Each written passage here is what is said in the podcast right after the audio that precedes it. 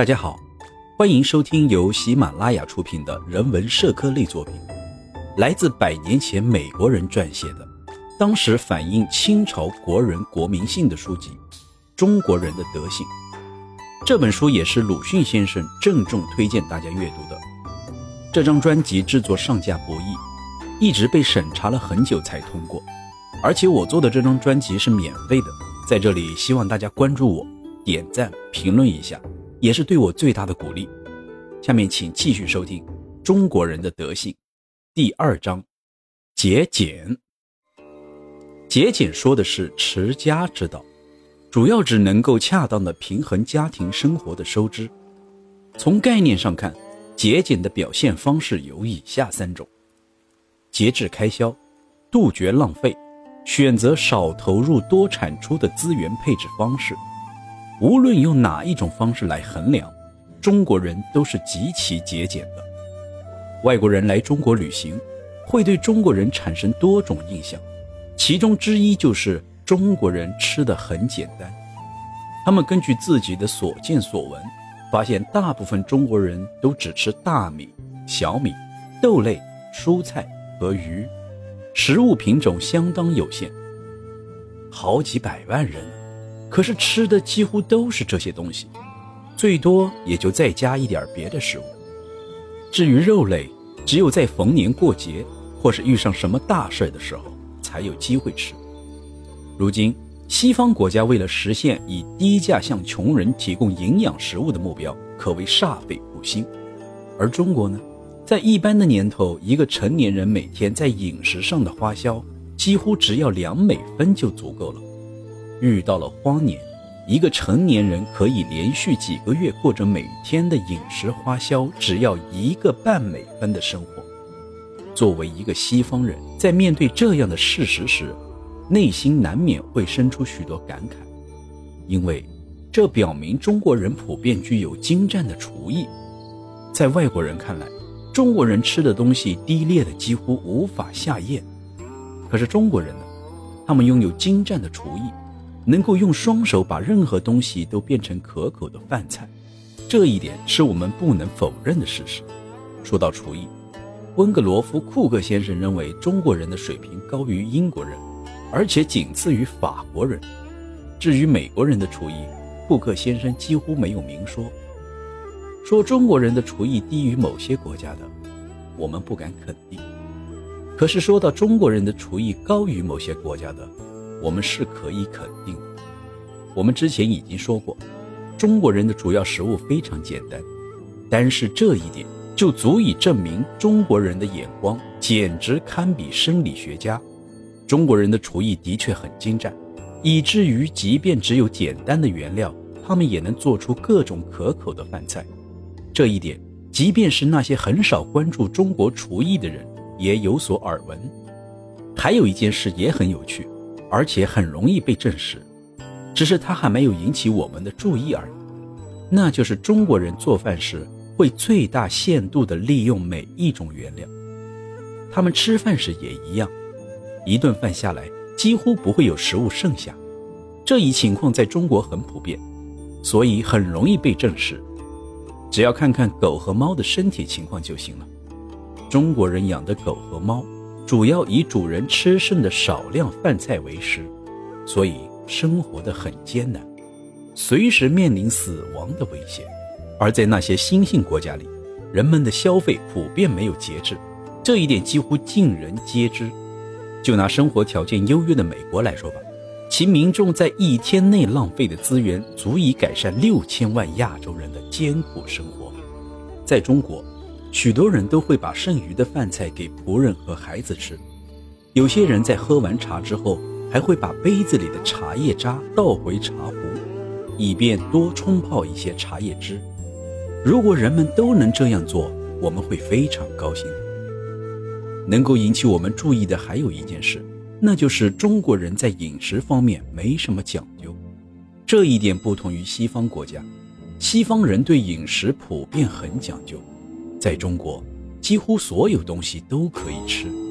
在中国北方，人们普遍用马、牛、驴和骡子，甚至骆驼来干活。可是接下来发生的事情，或许会让许多人都觉得中国人有些看似节俭的做法，实在是算不上节俭。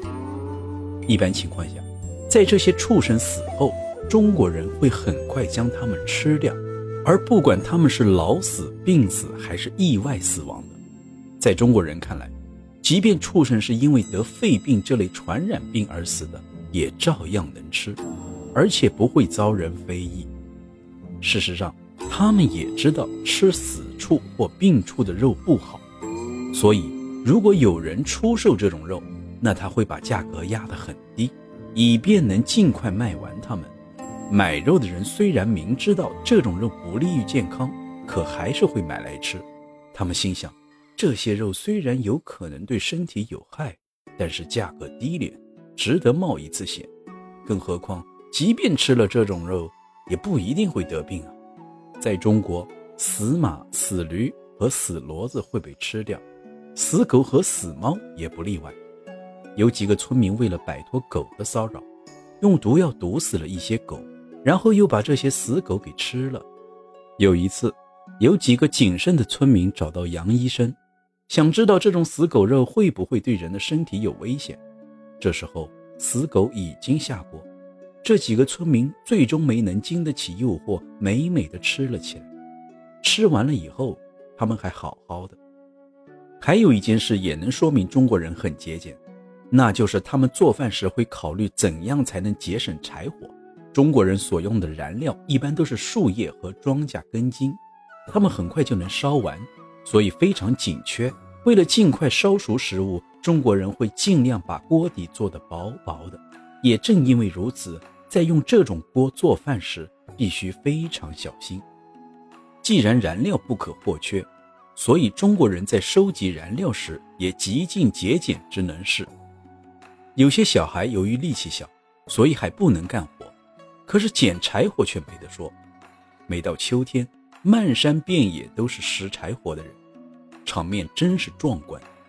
在他们的竹耙所经之地，看不到一根枯草。在大人的吩咐下，男孩子们来到树林里，用棍棒把枝头残存的枝叶都打了下来。那幅场景令人想起了收获板栗时的画面。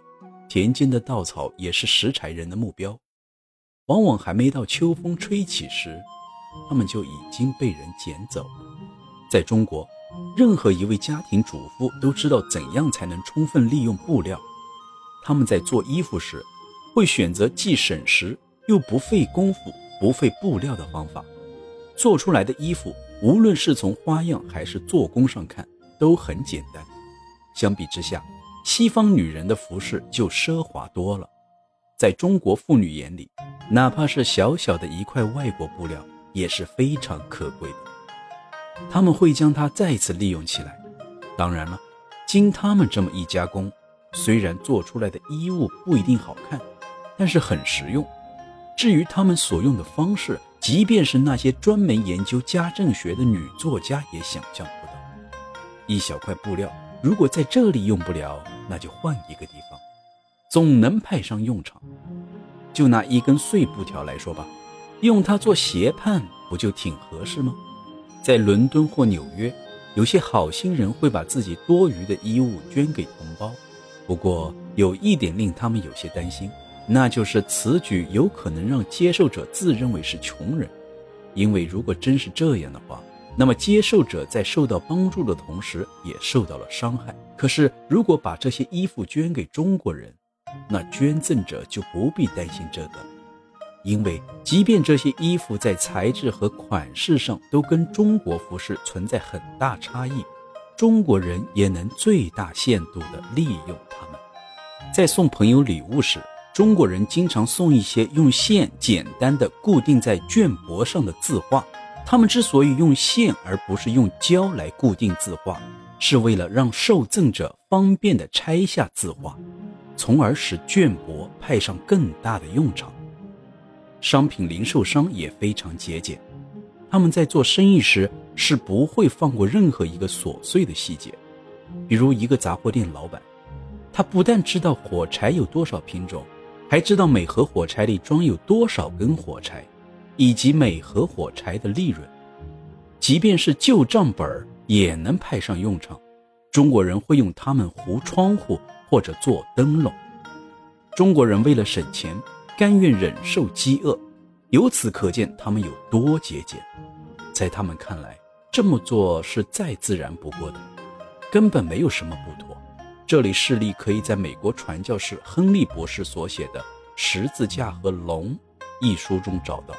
亨利博士要到二十三英里之外的地方，就叫了三个轿夫抬他去。这三个轿夫空着肚子把他抬到了目的地，然后才赶回广州的家里吃早饭。